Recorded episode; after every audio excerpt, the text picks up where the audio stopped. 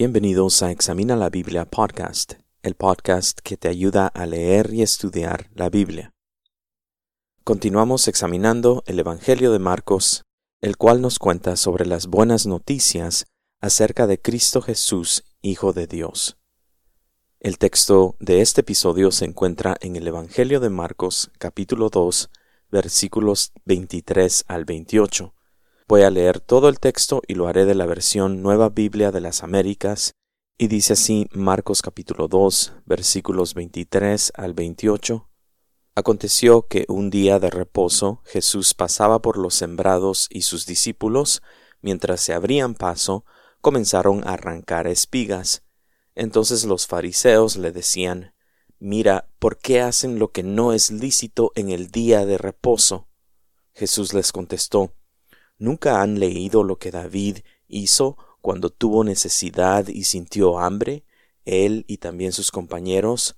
cómo entró en la casa de Dios en tiempos de Abiatar, el sumo sacerdote, y comió los panes consagrados que no es lícito a nadie comer sino a los sacerdotes, y dio también a los que estaban con él? Y él continuó diciéndoles, el día de reposo se hizo para el hombre, y no el hombre para el día de reposo. Por tanto, el Hijo del hombre es Señor aún del día de reposo. He dividido el texto en las siguientes tres secciones. Número uno, Jesús es cuestionado. Número dos, Jesús responde. Y número tres, Jesús es el Señor del día de reposo. Comencemos con el número uno, Jesús es cuestionado hemos llegado al final del capítulo 2 del Evangelio de Marcos y hemos visto cómo Jesús está enfrentando oposición en todo el capítulo 2 y la oposición ha ido incrementando en grado e intensidad y la oposición culminará al principio del capítulo 3, lo cual vamos a estar examinando en el siguiente episodio. Quería rápidamente mencionar cómo Marcos nos cuenta sobre este cuestionamiento a través de lo que ya hemos visto en el capítulo 2. En el versículo 7 dice, ¿Por qué habla éste así? Está blasfemando. ¿Quién puede perdonar pecados sino solo Dios? Y esos eran los escribas que se estaban cuestionando en sus corazones, nos cuenta Marcos. Y podemos notar que a Jesús ya lo estaban acusando de blasfemia, pero ellos todavía no se habían atrevido a cuestionar a Jesús directamente. Luego, en el versículo 16 del capítulo 2 de Marcos, dice, decían a sus discípulos, ¿por qué él, refiriéndose a Jesús, come y bebe con recaudadores de impuestos y pecadores? Aquí, los escribas de los fariseos cuestionan no a Jesús, sino que a sus discípulos, y esencialmente lo acusan de una mala asociación al verlo comer y beber con estos recaudadores de impuestos y pecadores. Luego también en el versículo 18 dice, los discípulos de Juan y los fariseos estaban ayunando y vinieron y dijeron a Jesús, ¿por qué ayunan los discípulos de Juan y los discípulos de los fariseos, pero tus discípulos no ayunan? Aquí vemos cómo los fariseos se acercan a Jesús, lo cuestionan a él directamente y lo acusan de no seguir las prácticas religiosas de su tiempo. Y por último, lo vemos en el versículo 24, que es el texto de este episodio, y dice, entonces los fariseos le decían a Jesús, mira, ¿por qué hacen lo que no es lícito en el día de reposo? Aquí los fariseos acusan a Jesús junto con sus discípulos, de violar la ley de Dios. Entonces ya aquí en este versículo 24 podemos ver cómo esta acusación se intensificó.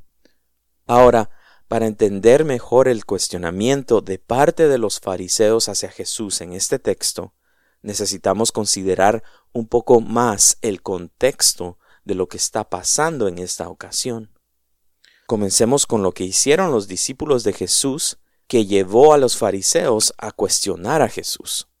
Y esto lo vemos en el versículo 23, donde dice, Aconteció que en un día de reposo Jesús pasaba por los sembrados y sus discípulos, mientras se abrían paso, comenzaron a arrancar espigas. Entonces, a partir de este incidente es que surge la acusación de los fariseos. ¿Y por qué es que este incidente hace que los fariseos acusen a Jesús y a sus discípulos? Bueno, los comentaristas bíblicos dicen que en el tiempo de Jesús, los fariseos debatían mucho sobre lo que era y no era lícito. Esto es, ellos buscaban con rigidez obedecer a las leyes de Dios estipuladas en los primeros cinco libros de la Biblia, que también se conocen como los libros de la ley o el Pentateuco, y uno de estos debates era sobre qué era y qué no era lícito hacer en el día de reposo, o sea, qué es lo que no se podía hacer y qué sí se podía hacer en el día de reposo. Recordaremos entonces que el día de reposo era el día que Dios había escogido para que su pueblo descansara. Es el día sábado. Y la ley de Dios dice lo siguiente acerca de este día consagrado a Dios. En el libro de Éxodo capítulo 20 y versículo 8 en adelante dice, Acuérdate del día de reposo para santificarlo. Seis días trabajarás y harás toda tu obra pero el séptimo día es día de reposo para el Señor tu Dios. No harás en él trabajo alguno, tú, ni tu hijo, ni tu hija, ni tu siervo, ni tu sierva, ni tu ganado, ni el extranjero que está contigo, porque en seis días hizo el Señor los cielos y la tierra, el mar y todo lo que en ellos hay, y reposó en el séptimo día. Por tanto, el Señor bendijo el día de reposo y lo santificó. Como podemos notar entonces, escrito estaba en la ley que no se podía hacer trabajo alguno en el día de reposo. El día de reposo era un regalo de Dios para el ser humano. Era un tiempo de refrigerio, de descanso y de renovar fuerzas. Entonces, como Dios ordenó que no se tenía que hacer trabajo alguno en el día de reposo, los fariseos debatían, bueno, si no podemos trabajar, qué constituye trabajar. O sea, qué tanto podía hacer una persona antes de que lo que estaba haciendo se considerara trabajo. Y bueno, los fariseos, en toda su, entre comillas, sabiduría, habían decretado que arrancar espigas, lo que los discípulos estaban haciendo, en el día de reposo, lo que los discípulos estaban haciendo, constituía estar haciendo trabajo. Por lo tanto, en la vista de los fariseos, el arrancar espigas en el día de reposo era una violación directa de la ley de Dios. Y aquí no es para defender a los fariseos, pero no era que los fariseos estaban prohibiendo arrancar espigas, vamos a ver por qué no después, sino que lo que estaban prohibiendo era el arrancar espigas en el día de reposo. Entonces ellos decían, se puede arrancar espigas en cualquier otro día, menos en el día de reposo, porque si alguien arranca espigas en el día de reposo, no importa la razón, se considera estar haciendo trabajo y por lo tanto está en violación de la ley de Dios. Es por esto entonces que cuando los fariseos vieron a Jesús con sus discípulos en el día de reposo, pasar por un sembrado, y mientras se hacían paso comenzaron a arrancar espigas, dijeron No, no, no. ¿Por qué hacen lo que no es lícito hacer en el día de reposo? Y quiero que podamos darnos cuenta de esta escena. Los fariseos estaban al tanto de las actividades de Jesús y lo hacían para ver cómo le podían acusar. Y al ver lo que él con sus discípulos empezaron a hacer, en el día de reposo, arrancando las espigas. Los que eran considerados los abogados de la ley de Dios, estos fariseos, salieron y lanzaron una acusación, y no cualquier acusación, sino salieron a acusarlos de violar la ley de Dios. Y a primera vista, quizás no aparenta haber nada malo con la postura de los fariseos. Ya que la ley de Dios era clara que no se podía trabajar en el día de reposo. Y los fariseos, otra vez, en toda su entre comillas sabiduría, habían declarado que arrancar espigas en el día de reposo era considerado trabajo. Ah, pero vamos a ver que Jesús sí ve algo malo con esto. Jesús tiene un problema con lo que los fariseos estaban haciendo, y lo vamos a poder notar en su respuesta al cuestionamiento de los fariseos. Continuemos al número dos. Jesús responde. Jesús responde a los fariseos en el versículo 25 y él lanza una defensa ante la acusación de estos fariseos. Es muy hermoso notar esto porque vemos cómo Jesús está funcionando como un abogado para los discípulos y los defiende ante la acusación de estos abogados de la ley de Dios. Y en el versículo 25 Jesús les dice a los fariseos, ¿nunca han leído? Y esto es una gran acusación para los fariseos, porque Jesús acusa a los abogados de la ley de Dios, a los doctores en la ley de Dios, de no conocer la ley de Dios. En el tiempo de Jesús, los fariseos era el grupo de personas más educadas. Ellos tenían el equivalente a un título de doctorado en las leyes de Dios. Hoy en día sería como si Jesús le hiciera esa misma pregunta a una persona con un título de doctorado en la Biblia o en teología y que lo acuse de no haber leído la Biblia. Esa pregunta sería recibida como un insulto, y así también lo hubieran recibido los fariseos. ¿Y por qué les hace esa pregunta o esa acusación Jesús? ¿Por qué los acusa de nunca haber leído? Y esto es porque los fariseos no estaban aplicando bien la ley de Dios se olvidaban de considerar la totalidad de la palabra de Dios. Buscaban algún versículo, una sección, un párrafo de la ley de Dios para justificar sus acciones, sus prácticas, pero no consideraban la totalidad de la palabra de Dios que ellos tenían. Y en este caso del día de reposo, y qué se consideraba y qué no se consideraba trabajo, los fariseos se habían enfocado en los primeros cinco libros de la Biblia, pero Jesús está a punto de darles una lección en la ley de Dios, usando todo el consejo de la palabra de Dios. Y esto lo vemos en el versículo 25 y 26, lo voy a leer otra vez. Jesús les contestó, ¿Nunca han leído lo que David hizo cuando tuvo necesidad y sintió hambre, él y también sus compañeros? Como entró en la casa de Dios en tiempos de Abiatar, el sumo sacerdote, y comió los panes consagrados que no es lícito a nadie comer, sino a los sacerdotes, y dio también a los que estaban con él? Jesús les cita un pasaje en el Antiguo Testamento acerca de uno de los personajes más importantes de toda la Biblia, ya que se trataba de nada más y nada menos que del rey David. Y esta historia se encuentra en el libro de Primera de Samuel, capítulo 21, del versículo 1 al 6. Y espero que tú puedas tomar el tiempo para leer esa cita también y comparar lo que Jesús está diciendo con lo que está sucediendo en esa cita. Y esencialmente lo que Jesús está haciendo al usar el ejemplo de David es de que hace un paralelo entre las circunstancias en las que se encontraba David en esa parte de la Biblia y las circunstancias en las que Jesús y sus discípulos se encontraban. También notamos que aunque es un paralelismo, también notaremos que hay una comparación y un contraste entre las dos historias.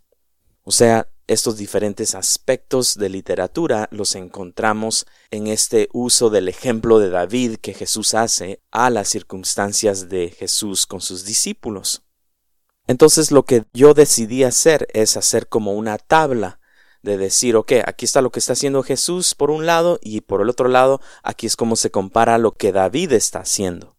Y también cabe notar que se ha habido una discusión en unas diferencias de nombres y detalles de la historia que el libro de Primera Samuel nos cuenta comparado con lo que Jesús cuenta, lo cual yo no tendré tiempo de explicar, pero quiero compartir entonces esta tabla, esta comparación que Jesús hace.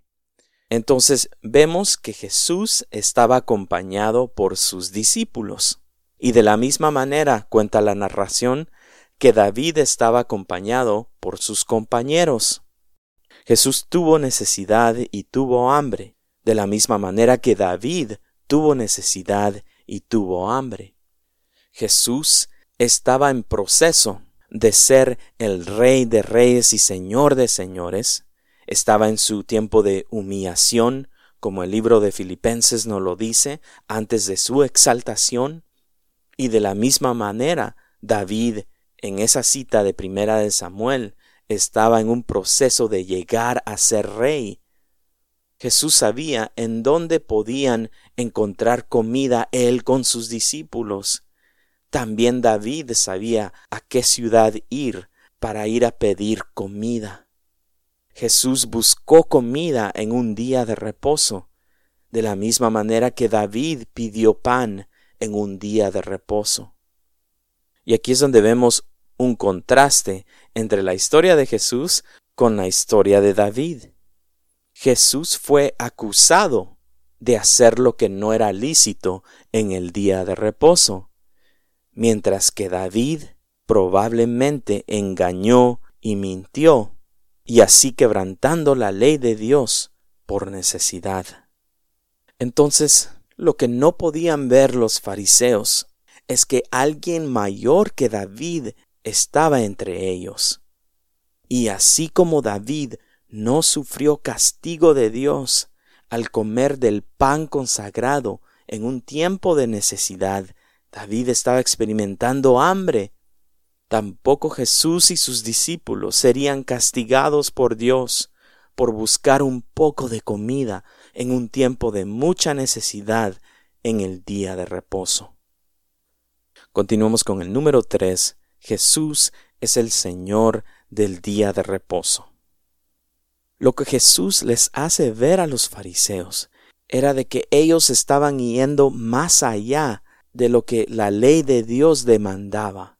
Habían tomado la ley de Dios y a eso le añadían más reglas que las personas debían seguir. A los fariseos se les había olvidado el verdadero propósito del día de reposo. El día de reposo era para el beneficio del ser humano. Pero los fariseos habían reducido el día de reposo, un día consagrado a Dios, en un mero ritual religioso, el cual el ser humano ya no podía derivar de él algún beneficio. Este decreto por parte de los fariseos, el de que no se podía arrancar espigas en el día de reposo, afectaba de una manera directa a los más pobres del pueblo. Y Marcos parece que insiste en dejarnos saber este hecho, que los fariseos no estaban interesados en ayudar a la gente. Ellos estaban más interesados en autojustificarse y ser rígidos en sus prácticas religiosas. Aquí entonces tenemos que hablar un poco más de qué significaba el arrancar espigas. La ley de Dios permitía que las personas más pobres dentro del pueblo de Israel pudieran ir a los sembrados de otras personas más pudientes y que fueran a arrancar espigas con las manos para poder saciar su hambre. O sea, tenían que estar bien necesitadas estas gentes sin tener sus propios sembrados, sin tener su propia comida, para tener que ir al sembrado de su prójimo y arrancar espigas para poder hacer su propia comida. Y esto lo había estipulado la ley de Dios en el libro de Deuteronomio capítulo 23 y versículo 25 dice, Cuando entres en la cosecha de tu prójimo, entonces podrás arrancar espigas con tu mano, pero no meterás la hoz a la cosecha de tu prójimo. Ahora sí era claro que en el día de reposo ya no se podía preparar comida. El pueblo de Dios tenía que hacer la comida para el sábado el día viernes. Ahora, hay un problema con eso, porque ¿qué pasa entonces con los más pobres? Los que no tenían comida suficiente, a veces ni siquiera para el mismo día, ¿cómo estas personas más pobres e indigentes iban a poder cocinar lo que necesitaban para el día de reposo. Entonces es por eso que Jesús y sus discípulos estaban arrancando espigas en el día de reposo. Ellos estaban en un tiempo de necesidad. Sí, vemos en todos los evangelios, lo vamos a ver en el Evangelio de Marcos y también lo podemos ver en los otros evangelios, Mateo, Lucas, Juan, que Jesús hace muchos milagros y muchos prodigios, sana a muchas personas, libera a muchas personas y vemos cómo Jesús también alimenta a cantidades de gentes milagrosamente. Pero no era que Jesús como que se hacía aparecer dinero o comida cada vez que se le ocurría, solo lo hacía en diferentes ocasiones que eran bien específicas. Por lo contrario, ellos dependían de las donaciones de las personas que andaban con ellos. Y este día de reposo parece que ellos no tenían nada que comer. Por eso que Jesús los tuvo que llevar a un sembrado, para que los discípulos pudieran arrancar espigas con sus manos, para poder ellos comer. Entonces Jesús defiende la acusación de los fariseos, y por eso en el versículo 27 Él les dice, el día de reposo se hizo para el hombre, y no el hombre para el día de reposo. ¿Qué está diciendo aquí Jesús? Está diciendo, ustedes se olvidan de los más pobres del pueblo de Dios, porque los que son más pobres, que no pueden preparar su comida del día de reposo el día anterior, porque no tenían, los van a dejar sin comer en el día de reposo.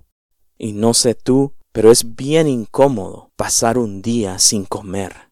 Y a los fariseos no les importaba porque estaban más interesados en querer ser los sabios, en querer ser los mejores, en querer ser los más religiosos, y últimamente en no amar ni a Dios ni al prójimo. Y aun si los fariseos pensaban que Jesús y sus discípulos estaban haciendo lo que no era lícito, Jesús defiende a sus discípulos utilizando el ejemplo de David. Y su argumento es, si Dios no penalizó, si Dios no castigó a David cuando estaba huyendo del rey Saúl, cuando todavía no era rey, cuando todavía no había tomado el mando del pueblo de Israel. Y si Dios tuvo misericordia de David, uno mayor que David está aquí y va a defender a sus discípulos.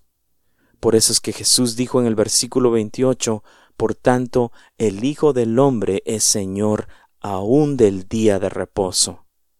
Jesús les está diciendo a los fariseos, yo sé que ustedes tienen sus ideas de cómo aplicar la ley de Dios, pero aquí está uno que es quien instituyó el día de reposo.